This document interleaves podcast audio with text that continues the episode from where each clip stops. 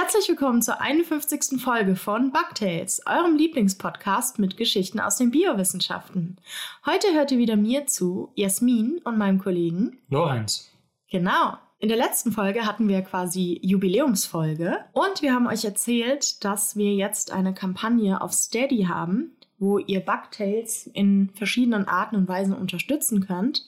Es gibt drei Pakete zur Auswahl. Das Assel-Paket, das kostet 2,50 Euro im Monat oder 30 Euro im Jahr. Dann gibt es noch ähm, den Hamster, das kostet 6 Euro im Monat und den Waschbär für 9.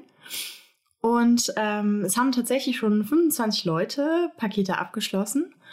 Und wir verdienen jetzt, was sind es, 111 Euro im Monat, was schon sehr, sehr, sehr toll ist. Denn damit können wir schon mal unsere Audiosoftware, die wir halt jeden Monat mieten, bezahlen. Also vielen, vielen Dank dafür. Danke. Und ähm, falls ihr das noch nicht gemacht habt, schaut euch die Seite an. Es ist nämlich total wichtig, dass äh, wir ein bisschen Unterstützung bekommen. Denn es ist halt so, dass wir, also ist ja euch schon aufgefallen, dass wir seltener die Bugtails-Folgen rausbringen. Und es liegt daran, dass wir das auch irgendwie finanzieren müssen. Also am Anfang haben wir das gar nicht so richtig gemerkt, aber nach und nach haben wir halt gemerkt, äh, die Audiosoftware und Bücher, die wir kaufen und Zeitschriften und Magazine und Server und weiß nicht alles. Und es zieht uns so ein bisschen das Geld aus der Tasche und deswegen müssen wir halt mehr andere Aufträge annehmen, um das halt quer zu finanzieren. Also wäre es natürlich super, wenn die Community da ein bisschen hilft, auch im Hinblick darauf, wenn wir wieder, wenn wir da genug UnterstützerInnen zusammenbekommen, können wir auch wieder wöchentlich rauskommen, äh, was wir natürlich gerne machen würden. Aber dafür müssten wir den einen oder anderen Nebenjob abstoßen, so, mit dem wir halt Bugtails finanzieren. Ja. Also guckt uns euch unsere Steady-Seite an. Die URL ist steady sowie stetig hq.com schrägstrich Bugtails oder einfach bei einer Suchmaschine eurer Wahl Steady und Bugtails eingeben. So, langes Intro, aber dann fangen wir jetzt direkt mal mit den News an. Die News. Eiweißgehalt in Darmbakterien nahezu optimal. Laut einer nun veröffentlichten Arbeit in PLOS Biology besitzen E. coli-Bakterien in etwa so viele Enzyme, wie sie benötigen, um ihre Biomasse optimal zu verarbeiten. Finde ich aber gut, dass die E. coli da genug Proteine haben. Die dann immer so Massephase und dann können die so richtig pumpen gehen. Nee, das ist quasi immer so der Fall. Also, ja, eben. Ja. Die sind einfach mega fit die ganze Zeit. Ja. Finde ich, find ich schön. Ja, aber es wird auch nichts verschwendet sozusagen. Also weder Ja. zu viel noch zu wenig. Das kann ich jetzt von mir insgesamt einfach nicht behaupten. Na gut. Ähm, ich habe eine News aus der Welt der Vögel. Und zwar aus der Welt der Gourmetvögel. Und zwar gibt es eine Vogelart in Chile, die heißt Schwarzkehl tapaculos. Sehr kompliziert. Und andere Art Rotkehl tapaculos. Das spricht man bestimmt anders, also betont man bestimmt anders. Auf jeden Fall sind das äh, Vogelarten in Chile, die von einer Arbeitsgruppe und, äh, beobachtet wurden. Und die Arbeitsgruppe war so im Wald und ähm, mag, die Leute, die da geforscht haben, mögen Trüffel. So viele Leute mögen Trüffel, das sind diese Pilze, die im Boden wachsen, die auch hier von Wildschweinen so gerne gesammelt werden und die sich Menschen, die mehr Geld haben als wir, meistens äh, über die Pasta hobeln zum Beispiel. So irgendwie, ich glaube, ich habe noch nie Trüffel, so Pilze, so wirklich so einen reinen Trüffelpilz gegessen. Aber wir Menschen sind nicht die einzigen, die es mögen. Und zwar haben die ähm, ArbeitsgruppenforscherInnen da nach Trüffeln gesucht und da wurden sie von diesen Vögeln sehr genau beobachtet. Dann, als sie wieder fertig waren, sich ihre Trüffel rausgeholt haben, haben sie gesehen, dass die Vögel da nochmal nachgeguckt haben. Und dann haben sie auch gesehen, dass die äh, Trüffel, die sie gefunden haben, so Hackspuren haben. Und dann haben sie gedacht, Mensch, Moment mal, ja. Und dann haben sie angefangen, halt die Vögel richtig zu beobachten im Bezug auf dieses Trüffel. Und die äh, sammeln anscheinend äh, gerne Trüffel. Die haben dann den Kot von den Vögeln untersucht.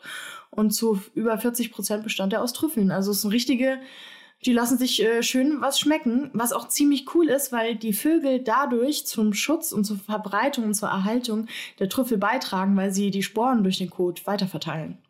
Also finde ich schön. Leibspeise bei Vögeln, gehacktes. Ja.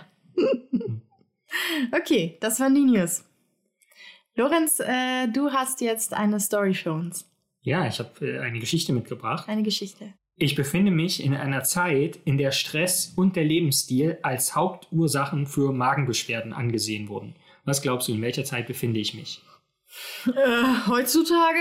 Heutzutage, ja, würde ich auch vermuten. Oh, echt, ja? Aber es, wir befinden uns tatsächlich zu Beginn der 1980er Jahre. Ja, gut, das ist ja noch, das ist so krass. Irgendwie, kennst du das? Man denkt sich so vor 20 Jahren, man denkt sich ja in den 80ern, aber es ist halt bei den 2000ern. Ja. Oh Gott. Ich bin Anfang 30 und bin an einer Klinik in Australien. Mein Chefarzt untersucht Menschen mit Magengeschwüren. Und wie gesagt, zur damaligen Zeit. Du bist auch Arzt. Ich bin auch Arzt. Ich Ja. bin äh, ein Assistenzarzt quasi oder ein Kliniker dort an, Mhm. an diesem Klinikum in Perth in Australien. Und also mein Chef, der behandelt Menschen, die an Magengeschwüren leiden. Ja. Und damals ist man noch davon ausgegangen, dass die Ursache für diese Magengeschwüre eben Stress sind und der Lebensstil und so weiter und so fort. Aber meinem Chef ist dann aufgefallen, dass in der Hälfte aller Proben, die er dann nimmt, also Magenbiopsien, so kleine Gewebsstücken, die er aus dem Magen quasi rausschneidet, also man kann sich das so vorstellen, das sind ja sogenannte Endoskopien, also wo man sich das Ganze von innen mal anguckt, da schluckt man so einen Schlauch und am Ende von diesem Schlauch ist, wie auf dem Jahrmarkt, kennt man ja diese Greifarme, mit denen man dann versucht, diese Kuscheltiere zu kriegen. So ein Greifarm kommt dann da auch raus und nimmt so ein Stück Magenschleimhaut weg. So, und in dieser Magenschleimhaut hat mein Chef jetzt beobachtet, dass in der Hälfte aller dieser Proben findet er so kleine gekrümmte Bakterien. Die haben auch Magenschmerzen. Man weiß es nicht, aber dieses Gewebe haben wir dann noch angefärbt mit Silbernitrat. Und da haben wir also tatsächlich gesehen, dass da also eine Entzündungsreaktion vorliegt. Und zwar sind die Bakterien dann auch genau an den Stellen in der Magenschleimhaut, wo diese Entzündungsreaktion auftrat. Also wo es rot war und geschwollen und wo man, wie gesagt, mit Silbernitrat diese Immunzellen nachweisen kann. Aber das ist ja jetzt erstmal nur eine Korrelation sozusagen. Überall da, wo Bakterien sind, ist auch diese Entzündungsreaktion beim Magengeschwür. Meine Aufgabe war es jetzt, damit wir diese Bakterien besser untersuchen können, die erstmal zu kultivieren. Aber das war gar nicht so einfach, weil die sind nicht gewachsen. Und dann ist mir aber aufgefallen, naja, wenn die aus dem Magen kommen, dann sind die wahrscheinlich nicht permanent der Luft, also Sauerstoff ausgesetzt. Hm. Andererseits ist es jetzt aber auch nicht so, dass die unter komplettem Sauerstoffabschluss leben. Das heißt, sie brauchen schon ein bisschen Sauerstoff. Ist es dann so phasenweise? Also entweder eine geringe Dosis oder Phasen? Nee, es ist die geringe Dosis. Okay. Deswegen heißen die mittlerweile dann oder wurden später dann auch mikroaerophil genannt. Also die Ja. mögen kleine Mengen an Sauerstoff. Und diese Bakterien habe ich also kultiviert und die kennen wir heute tatsächlich unter dem Namen, Helicobacter pylori? genau, Oh, ich bin so ein Genie. ja. Und dieses im Englischen nennt man das immer Korkenzieherbakterium oder Corkscrew. Hm. Aber eigentlich sind diese Helicobacter-Bakterien, also die Gattung Helicobacter gehört zu den stäbchenförmigen Bakterien, die sich aber, die aber so spiralförmig gekrümmt sein können. Mhm. Okay, also das ist ein bisschen verwirrend. Denn mit dieser Krümmung oder mit dieser Spiralförmigkeit schafft dieses Helicobacter-Bakterium eben auch sehr gut, sich an der Magenschleimhaut fest zu haften, weil es, es da reinschraubt quasi Oh, krass, in die ja. Schleimhaut. Ja, ja. So. Und was jetzt aber, okay, jetzt haben wir also diese Bakterien, wir haben sie sogar irgendwie benannt. Aber um jetzt wirklich zu beweisen, dass die irgendwas mit diesen Magengeschwüren zu tun haben, müssen wir uns mal an den Anfang des 20. Jahrhunderts begeben, Mhm. weil zu der Zeit wurden die sogenannten Kochschen Postulate postuliert. Mhm. Hast du eine Vorstellung davon, was die sind? Sowas wie, es gibt Bakterien? Oder sowas wie, man sollte sich die Hände waschen. Ähm. Oder eine Mischung daraus. Ja, eher ersteres. Weil die Kochschen Postulate sind natürlich nicht nach irgendeinem Koch benannt, sondern nach Robert Koch, einem bedeutenden Ja. Mediziner Ist ja klar. um die Jahrhundertwende, Wenn der Charité geforscht hat. der in der Charité geforscht hat und unter anderem herausgefunden hat, dass eben Tuberkulose und Cholera bakteriellen Ursprungs sind. Wenngleich auch sein, hat der, sein Tuberkulin, das war doch er, oder? Oder nee, das war Bering mit dem Tuberkulin. Das war nicht so, nicht so eine gute Idee. Ja, aber immerhin hat er 1905 den Nobelpreis gekriegt und hat eben auch diese, diese vier Punkte postuliert, um sozusagen, die gegeben sein müssen, um nachzuweisen, dass ein Bakterium ursächlich für eine Krankheit ist. Hm. Und die lauten in Kürze wie folgt. Dieses Bakterium von Interesse muss in kranken, aber nicht in gesunden Individuen vorkommen. Mhm. Dieses Bakterium muss von kranken Individuen isoliert werden und kultiviert werden können. Ein gesunder Organismus muss nach der Infektion mit diesem isolierten Bakterium krank werden. Und dann muss dieses Bakterium von dem erkrankten Organismus wieder isoliert werden und es muss nachgewiesen werden, dass es identisch ist mit dem anfänglich verabreichten Bakterium. Mhm. Und wenn diese vier Punkte erfüllt sind, hat man sozusagen die Kochschen Postulate erfüllt, dass dieses Bakterium ursächlich für die Krankheit ist. Mhm. Und das bringt uns zum Bug der Woche. Weil das Problem ist, als ich daran forsche, an diesem Helicobacter pylori, gibt es keine Tierversuche für Magengeschwüre. Ha. Ja, würde ich direkt Menschenversuche einfach machen. Ja, genau. Also muss das menschliche Tier herhalten, also ich selbst. Ah, Aber wenn ich das schon an mir selbst jetzt ausprobiere, weil ich will ja auch nicht meine Patientinnen und Patienten jetzt irgendwie da mit diesen Ideen, die wir haben, quasi die im Zweifelsfall infizieren. Aber wenn ich das schon an mir selbst probiere, muss es möglichst sicher sein. Also Dinge, die, also Alexander von Humboldt hat ja auch gerne an sich äh, selbst experimentiert. Ja. Äh, ihm war es aber egal, ob es sicher ist. Ja. Und ich meine, Marie Curie ja zum Beispiel auch oder John Hunter, der Ja. sich mit der Syphilis angesteckt hat und dann auch ein paar Ja. Jahre später. Oh, Marie Curie, die sich, aber auch alle, die damals zum Röntgenzeitalter, die haben sich ja alle gegenseitig 20 Mal am Tag geröntgt. Rö- Geröntgt, geröntgt, geröntgt. Ge-X-rayed Ja. und verstrahlt, ja. Und genau, also bei dem Hunter steht ja auch quasi, wird vermutet, dass er daran auch gestorben ist, an der Syphilis, die er sich selbst quasi zugeführt hat. Und Das hat er bestimmt nur behauptet, dass er sich selbst. Ja, ja, die habe ich mir selbst zum Forschen. ja, klar. okay, aber wenn ich das jetzt möglichst sicher anstellen möchte, dann nehme ich einen Patient, der ein Magengeschwür hat und in dessen Schleimhaut wir bereits Helicobacter pylori nachgewiesen haben. Und dann nehme ich auch einen Patienten, der sicher auf Metronidazol anspricht. Das ist dieses Antibiotikum, was Ja. wir jetzt geben, um das zu behandeln. Und okay, also das ist meine Probe. Und dann sollte ich aber auch vorher von meiner Magenschleimhaut eine Biopsie, also eine Probe nehmen, Ja. um zu sehen, dass in mir selbst noch kein Helicobacter pylori lebt. Ja. So, okay. Und das habe ich jetzt gesehen. Also in mir gibt es noch keinen Helicobacter pylori. Ja. Jetzt habe ich mal hier so zwei Petrischalen mit einer reinen Kultur von Helicobacter pylori aus diesem Patienten, der auf Antibiotikagabe angesprungen ist und der Mhm. vorher Helicobacter pylori hatte. Ja. Und jetzt koche ich mir davon mal so eine Brühe. Oh Gott. Und also nicht koche, sondern ich Ja, ja. mache einfach nur eine Brühe davon. Also wenn ich sie koche, dann Oh, muss ich da vielleicht er. Das schon Und dann trinke ich das. Schmeckt bestimmt voll eklig. Ja. Und heutzutage gibt es ein Interview mit mir, in dem ich sage, hätte ich gewusst, was das nach sich zieht, hätte ich damals ein Foto davon gemacht. Das war 1984. Nach fünf Tagen ging es mir schlecht. Mein Magen hat sich ständig so aufgebläht angefühlt und mir war schlecht. Ich hatte wenig Appetit und schlechten Atem. Und dann, wie gesagt, am fünften Tag hat es angefangen. Ich habe jeden Morgen um 6 Uhr früh gekotzt. Und zwar eine klare, wässrige Flüssigkeit, aber ohne Magensäure. Aha. Und dann habe ich nochmal eine Biopsie genommen, also Endoskopie gemacht, eine Probe genommen. Und da hat man sofort gesehen, meine Magenschleimhaut war geschädigt, die war entzündet und wirklich verletzt. Und nach 14 Tagen habe ich dann eine zweite Biopsie genommen und habe aber gleichzeitig schon angefangen, dann Antibiotika zu nehmen, die mir meine Frau beschafft hat. Wie beschafft. Das so, äh, wie so, also, das klingt so, als sei es so gedealt oder so. Ich meine, kann er sich verschreiben lassen. Oder hat er niemandem erzählt, dass er Ja, das genau, macht? nee, das, Und wer hat dann die Endoskopie gemacht? Die Endoskopie hat der Chef gemacht. Ja, mein der, Chef. der hätte ihm doch dann auch was äh, Ja, keine verschreiben Ahnung, aber in dem, in dem Interview heutzutage habe ich dann gesagt, dass meine Ist seine Frau auch Ärztin? beschafft hat. Das weiß ich nicht. Ist ja so lustig, wenn die einfach, weiß ich nicht, in die Apotheke geht und auch was klaut. so. Hm. Ja, das Problem war, in dieser zweiten Biopsie nach 14 Tagen konnte Helicobacter pylori nicht nachgewiesen werden. In der ersten aber schon? Nee, auch in der ersten nicht. Hm. Sondern da hat man auch nur die Schleimhaut gesehen. Das heißt, es gibt zwei Vermutungen. Entweder ich bin bereits spontan selbst genesen nach zwei Hm. Wochen, Ja. oh, bevor die Antibiotika überhaupt gewirkt haben.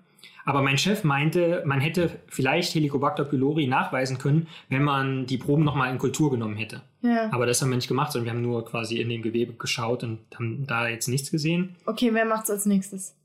Aber das hat uns erstmal gereicht. Wir haben ein Paper geschrieben Ja. und haben äh, in der dritten Person geschrieben über Versuche mit einem männlichen Freiwilligen. Und das war ich. Denn ich bin nämlich Barry Marshall. Ich bin 1951 geboren und habe eben als Assistenzarzt in Perth da in der Klinik gearbeitet unter meinem Chef Robin Warren, der 1937 geboren wurde. Und seine ursprünglichen Beobachtungen, äh, dass wir quasi Bakterien in der Hälfte der Magenbiopsien von Leuten mit Magengeschwüren finden, die wollten wir dann, haben wir nochmal unabhängig bestätigt und zwar in einer klinischen Studie, die wir gestartet haben mit 100 Leuten, Mhm. wo das quasi alles belegt wurde. Und für diese Beobachtung haben wir 2005 den Nobelpreis für Physiologie oder Medizin erhalten. Aber diese 100 Leute, haben sie dann 100 Leute nochmal infiziert? Nee, nee, das waren die, die Magengeschwüre hatten. Ach so, okay. Da haben sie dann Ja. einfach nochmal. Ich dachte, so, äh, das wäre Ja, ethisch Fragezeichen. ja, nee. Aber die Selbstversuche sind natürlich trotzdem also fragwürdig. Ja. Und jetzt im Nachhinein ist es schon, also stellt das schon so heroisch dar. Das ist natürlich schwierig. Ja, also ich meine, klar ist besser, dass, dass er den Versuch mit sich selbst gemacht hat, als mit anderen Leuten, die jetzt ja, nichts davon ich glaub, wussten. Das soll er, ist halt sein Ding. Ja. Ich meine, Humboldt hat sich selbst äh, mit seinem Kumpel sich gegenseitig und selber als Stromschläge gegeben. Die haben alle möglich, die haben Pfeilgift getrunken. Die haben alle möglichen Sachen gemacht, so, um einfach mal zu gucken. ja. Hast du schon mal Selbstversuche gemacht? Also jetzt nicht so illegale, komische, gefährliche, sondern halt so. Also im Studium musste ich Selbstversuche machen. Zum Beispiel musste ich mir Blut abnehmen. Okay. Selber. Das war ein ganz schönes Gestocher. so. Und dann, wir, wir, und dann mussten wir es auch gegenseitig machen und halt quasi, ja. Und dann mit dem Blut haben wir noch Sachen gemacht. Wir mussten, wenn ich mal retrospektiv überlege, mussten wir ganz schön komische Sachen alles mit uns selbst machen. Wir mussten ziemlich viel mit uns selbst rum, an uns rumschnippeln und Zeug. Weiß nicht, ob man das heutzutage noch so macht. Äh, komisch. In Wien war das. Ich weiß noch, ich habe mal äh, quasi nur auf einer Seite, glaube ich, vom Gesicht mehr rasiert als auf der anderen, weil ich gelesen habe, dass wenn man also quasi ein bisschen Bart hat, dann ist der Bartwuchs netto schneller, als wenn man gar keine Haare hat, weil das quasi so Mhm. eine Rückkopplung ist, wenn die Haare da sind, dass sie mehr Wachstumshormone dann noch lokal produzieren oder, oder da sensibel für sind. Ja, weil es kein messbarer Unterschied. Okay. Ja. Aber ich habe es auch nicht so lange durchgezogen. Hm. Hm. Ja, aber weiter im Text. Okay. Äh, sei doch besser negativ. Helicobacter pylori, wissen wir heute, geht mit eigentlich einer lebenslangen Infektion einher. Das heißt, entweder man hat es oder man hat es nicht. Aber wenn man es einmal hat, dann behält man es eigentlich auch. Die Sache ist, nur etwa 10% der Leute mit diesem Helicobacter pylori entwickeln wirklich Magengeschwüre. Das Mhm. heißt, es gibt sehr viele Leute, die sozusagen asymptomatisch sind und das nur still weitergeben. Und deswegen lässt sich das auch alles natürlich ein bisschen schwer nachverfolgen. Aber man geht davon aus, dass in den weniger entwickelten Ländern nahezu 100% der Bevölkerung positiv sind für Mhm. Helicobacter pylori. Und das wird ja auch von der Mutter auf das Kind zum Beispiel übertragen Mhm. während der Geburt. Außer man hat, äh, vermute ich jetzt mal, einen Kaiserschnitt. Aber ja. Mhm. Und genau, bisher ist nicht in Gänze verstanden, warum nur manche Leute mit Helicobacter pylori krank werden. Generell gilt aber festzuhalten, dass, also Helicobacter ist ja die Gattung und pylori ist die Spezies. Ja. Und es gibt aber von Helicobacter pylori ganz viele verschiedene Stämme. Ja. Und mitunter unterscheiden sich die Stämme auch sozusagen zwischen Personen. Die haben, die haben zwar alle Helicobacter pylori, aber unterschiedliche Stämme und die Stämme unterscheiden sich untereinander der Gestalt, dass manche Stämme sich besser in der Magenschleimhaut anhaften können oder sich da besser reinbohren können. Manche können das Immunsystem besser aktivieren. Und das könnte zum Beispiel ein Grund sein, wenn man jetzt mal besser versteht, wie diese einzelnen Stämme sich unterscheiden, warum vielleicht nur manche Stämme die Krankheit auslösen und andere nicht. So, naja, aber generell ist natürlich so, wenn man jetzt Antibiotika nimmt, zum Beispiel dieses Metronidazol, werden alle Stämme von Helicobacter pylori abgetötet. Bis dato, also vor 1984, wu- wurden Magengeschwüre mit Hemmstoffen der Magensäureproduktion behandelt.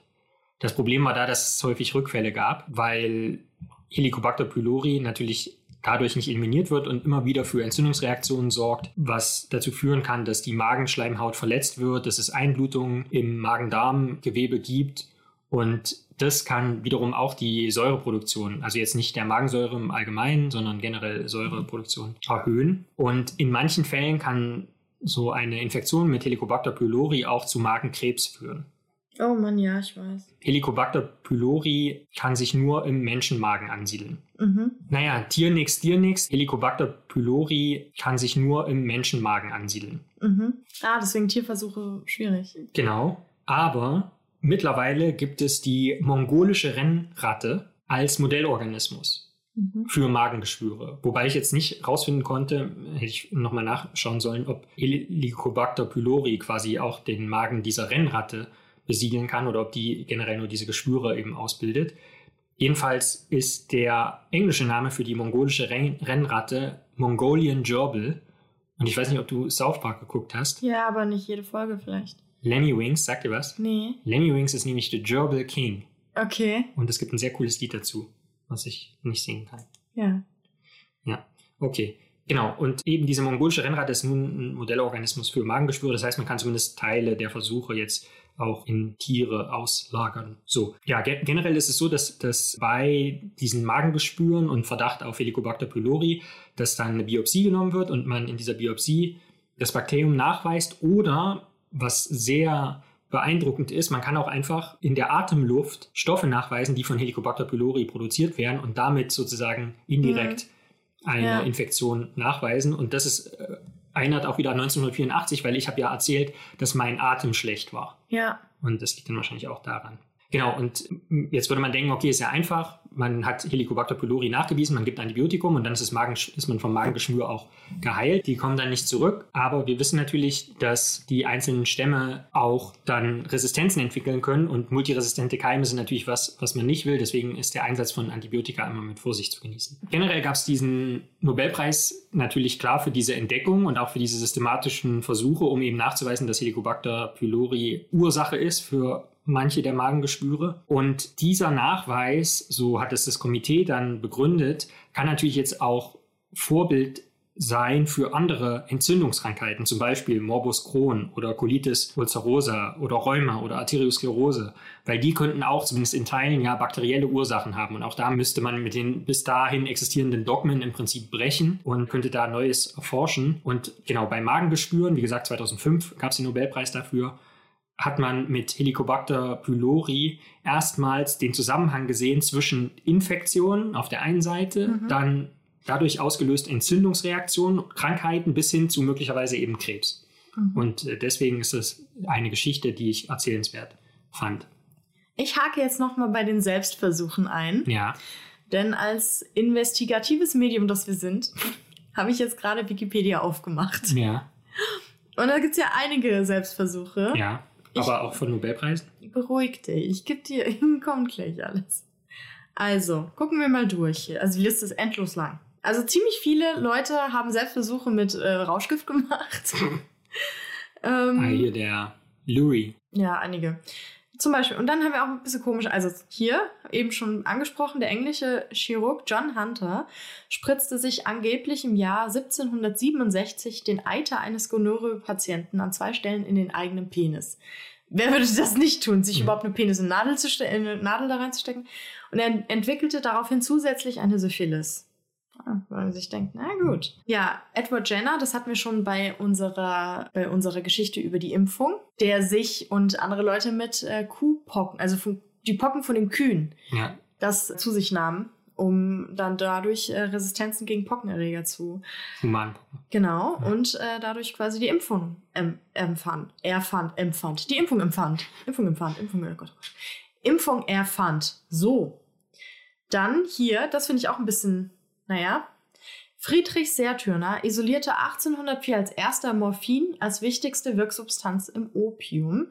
Mit, also der war da Jugendlicher mit an, drei anderen Jugendlichen, nahm der Apothekengehilfe eine Menge von ungefähr 100 bis 120 Milligramm Morphi Morphium zu sich. Tödliche Dosis liegt bei 200 Milligramm. Und durch Einnahme eines Brechmittels und das durch das Morphin selbst ausgelöste Erbrechen überstand er den Selbstversuch. Ja, im AKH in Wien hat sich Ferdinand von Hebra mit der Kretze extra angesteckt. Muss man auch Bock drauf haben. Äh, das hier ist ein bisschen tragisch. Der Physiker Johann Wilhelm Ritter setzte auf der Suche nach der Weltformel seinen eigenen Körper unter Strom und galvanisierte seine Finger, später auch Zunge und Augapfel. Diese Versuche ruinierten Ritter sowohl gesundheitlich als auch finanziell. Keine gute Idee. Mhm. Aber warte mal, ich hatte, ich weiß nicht, warte mal. Ja, das weiß ich auch. Werner Forsmann, der 1929 zum ersten Mal einen Katheter sich selbst ins Herz schob, was äh, irre ist. Und der hat dann auch 1956 den Nobelpreis bekommen und, und für seine darauf aufbauenden folgenden Forschungsergebnisse. Dann hier Barry Marshall mit Helicobacter steht hier drin. Wow, und Knollenblätterpilzvergiftung hat sich ein Genfer Arzt im Jahr 2000 einen Selbstversuch mit 70 Gramm Knollenblätterpilz gemacht, um zu beweisen, dass man Vergiftungen mit der von ihm propagierten Bastien-Methode mit vielen Vitaminen und vor allem Karotten überleben kann. Mehrere Tage kämpften Ärzte erfolgreich um sein Leben. Der US-amerikanische Arzt Evan O'Neill Kane schrieb 1929 Medizingeschichte, als er sich seinen entzündeten Blinddarm in einer Operation eigenhändig entfernte. Diese Pioniertat wiederholte Leonid Rogosow am 30. April 61, anders als Evan O'Neill Kane, nicht aus Experimentierfreude, sondern aus purer Not. Rogosow befand sich zum Zeitpunkt seiner Blinddarmentzündung als einziger Arzt in einer sowjetischen Antarktisstation und rund 3000 Kilometer vom nächsten Krankenhaus entfernt. Ja, das kommt davon, wenn man Stellen streicht. Personal abbaut. ja. Boah, die haben, also wenn ich mich das so durchlese, die haben ganz schön viel, viel gemacht. Ja, also, und ziemlich viele Leute haben mit Kokain Dinge getan. Ja, ich meine, man weiß ja auch gar nicht, wie viele Leute noch für, also irgendwelche Pseudo-Fitness-Gurus oder so von der US-amerikanischen West Coast, die dann so für ihr Insta-Live sich mal äh, irgend- irgendeinen Scheiß spritzen und dann auch mit Erdbeeren behandeln Apropos oder so. Spritzen, da habe ich hier wieder ein, äh, also danke an Wikipedia-AutorInnen, die das alles schön gesammelt haben. Ich, apropos Spritzen. Der Urologe Giles Brindley behauptete 1983, ein Mittel gegen die damals nicht behandelbare Impotenz gefunden zu haben. Da man ihm nicht glaubte, spritzte er sich das gefäßerweiternde Mittel Phenoxybenzamin während des Urologenkongresses in Las Vegas in den eigenen Penis. Während seines Vortrags zeigte er dann den Zuschauern sein erregiertes Glied, um sie von seinen Ansichten zu überzeugen. Mhm. Äh, Jetzt wüsste ich gern, angezogen oder nackt? Und ähm, muss das sein? Ja, muss schon nackt sein, weil sonst könnte es ja einfach nur irgendein Stock sein oder so. Ja, stimmt. Oh Gott, vor, steht da und dann macht so einer hält einen Vortrag und dann zieht, macht, lässt er die Hose runter und zeigt einem Ständer. Und da muss einer so einen Zensierbalken davor halten. Ja, stimmt. Oh Gott, zum. Praktikanten. Ein Bällchen. Ja, oh Mann. Ja, Selbstversuche würde ich vielleicht lassen. Ja, es äh, muss natürlich alles strengen ethischen Kontrollen und Richtlinien unterliegen. Ja, lieber an euch selber als bei anderen. Aber was man in der Hinsicht ja sinnvollerweise ergänzen kann, ist, dass wir jetzt, also ich äh, persönlich auch für meine Forschung immer sozusagen, es eher schon schwierig von gesunden SpenderInnen zu sprechen. Aber also wir untersuchen natürlich viele Krankheiten und dann brauchen wir zum Beispiel Stuhlproben von Leuten, die nicht diese Krankheit haben. Und da werden äh, Soll ich mal vorbeikommen? Freiwillige gesucht. Ja, gern. Also ähm, Ich Kack euch da mal in so eine kleine in Dose. so ein Röhrchen. Ja, das Ja, cool. ein Röhrchen. Ich soll ich Chloe Lux mitbringen. Die können auch einfach. Nee. Die sind ja so eine Art Mensch. Bisschen. Ja, stimmt, die kriegen immer unser, unsere Reste. Also. Ja, also ich finde schon, die sind so ein bisschen. bisschen Aber Helicobacter pylori wird man bei denen natürlich auch nicht finden. Vielleicht haben wir es. Weiß man Ja. ja nicht. vielleicht. Oder einer von uns hat es und hat den anderen angesteckt. Ja, das ist äh, sehr wahrscheinlich, denn im, sozusagen auf dem Feld des Mikrobioms ist eine Weisheit, dass die Leute, die sich entweder Küche oder Bad teilen, sich auch ein Mikrobiom teilen. Also Ja. sagt euren Mitbewohnerinnen und Mitbewohnern gern mal einen Gruß. Auf Codebene seid ihr schwerlich nur noch auseinanderzuhalten, was die Bakterien betrifft. Ja, das war toll bei uns in Wien, als eine unserer Mitbewohnerinnen ähm, pfeifersches Drüsenfieber hatte. Mhm. Das war äh, sehr unangenehm. Also ich glaube, unsere WG war noch nie so hygienisch und desinfiziert. Und alle rannten mit Hand und mussten alles dauernd desinfizieren. Das war so toll. Echt. Danke, Marlene. oh Mann, aber die ist, also, sie ist fast dran gestorben. Also da hm, will ich es nicht, äh, will ich ihr nicht jetzt hier Strick drehen. Was ist das denn hier? Das ist wie so Mumienpflanzen. Ja, hier von deinem Strauß. Ja, jetzt kriegen wir wieder hier, wie heißen die Leute, ASMR. Ja, ich will hier Special Effects einbauen mit dem vertrockneten. Na gut, egal. Ja. Die Frage. Jetzt kommt erstmal die Frage. Und bevor die Frage kommt, noch ein Hinweis. Wenn ihr wollt, könnt ihr Fragen einreichen. Also schreibt uns auf Social Media, auf Twitter oder auf Instagram oder auf dem Blog als Kommentar oder E-Mail oder so. Und stellt uns gerne, äh, macht uns Vorschläge, was wir für die Frage benutzen könnten. Wir sind Instagram-positive Bakterien. Okay, jetzt geht's, kommt die Frage. Wir haben doch letztens das Buch, also es gibt so eine Bücherei, die heißt Gänsehaut. Die habe ich als Kind total doll gelesen, ganz viel. Und da ist ja so ein, nennen wir, sagen wir es mal, der klassische verrückte Wissenschaftler, der mit seinen Experimenten ein bisschen zu weit geht. Und, Stimmt. Menschen, und Menschen mit Pflanzen kreuzt. Und mit welcher Pflanze würdest du dich kreuzen lassen und warum? Also das, das Buch heißt ähm, Das unheimliche Labor. Ich glaube mit einer Sonnenblume. Und zwar, man hätte immer Sonnenblumenkerne als Snacks dabei. Man könnte Sonnenblumenkernöl machen. Man würde majestätisch aussehen. Und die Kerne sind ja so im Verhältnis vom goldenen Schnitt angeordnet. Du würdest die. Ist es nicht so, wenn man die eigenen Sonnenblumenkerne isst, als würde man irgendwie seine eigenen Fußnägel essen? Seinen eigenen Samen. Ja, ja, noch schlimmer. Ja. Selbstversuch raten wir doch gerade, ist doch mal. Hm. Okay. Würdest du deinen eigenen Urin trinken aus, Nein. Nein, Warum sollte ich das tun? Heißt, aus Interesse? Aus Interesse? Nee, danke. Das interessiert mich nicht. Okay. Ich glaube nicht, dass ich da was Besonderes bin. Okay, ich überlege gerade, aber ich würde mich, glaube ich, mit dem Wacholder kreuzen lassen. Weil? Weil es eine coole, widerstandsfähige Pflanze ist und die im Norden sehr gut wächst. Oder mit der Eibe. Und dann wäre ich mega giftig und würde aber auch sehr tief wurzeln und hätte quasi immer was zu trinken. Also ich käme immer was zu trinken, auch wenn es trocken und warm ist. Und ähm, die Vögel könnten meine Früchte essen so ein bisschen, die sind ja nicht giftig. Und alle anderen, immer wenn Leute was von mir wollen, dann stecke ich denen so einen so einen Finger in den Mund und dann sterben die. Ich bin ja so positiv. Aber ich will halt einfach meine Ruhe haben. Aber wenn mich jemand angreift oder so, kann ich den einfach dann, weil ja jedes meiner Teile dann giftig ist, kann ich mal einfach Finger im Mund stecken, so. Und dann ist, er, ist der Angreifer vergiftet. In meiner Jugend musste ich häufiger so Teilnahmelisten quasi führen und verwalten. Und da musste ich mal einen Namen eintragen, der war R. Eibe. Oh, Reibi. Ja. Okay. Dann äh, sind wir hier erstmal mit der Geschichte fertig. Und wir haben ja gerade schon über Steady gesprochen. Und wir haben ja versprochen, dass die Leute, die uns bei Steady unterstützen, dass wir dann Abspann nennen. Und äh, da sage ich mal, Lorenz, Vorhang auf. Vielen Dank an Steffi, Jessica, Markus, Melanie, Rebecca, Felix, Christian, LJ, Michael, Nele, Sascha, Nicole, Julia, Katrin, Jasmin, Felix, Franziska, Gerlinde, Jasmin, Karin, Alexander, Oliver, Martina, Ella und René. Vielen, vielen Dank. Und ich finde es natürlich besonders gut, dass zwei Jasmins dabei sind. Ja.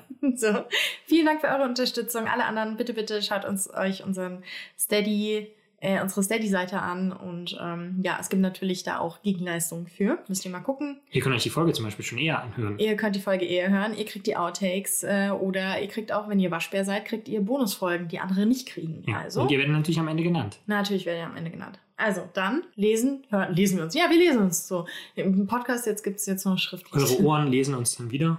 Ja, eure Ohren lesen euch äh, uns. Oh Gott, ich konnte nicht mehr Wir klar. lesen uns alle. Macht ihr einfach. wir lesen uns alle. Okay. Dann, genau, die Folgeempfehlung hatten wir ja schon. Insofern können wir einfach sagen, bis zum nächsten Mal. Macht's gut. Bis dann.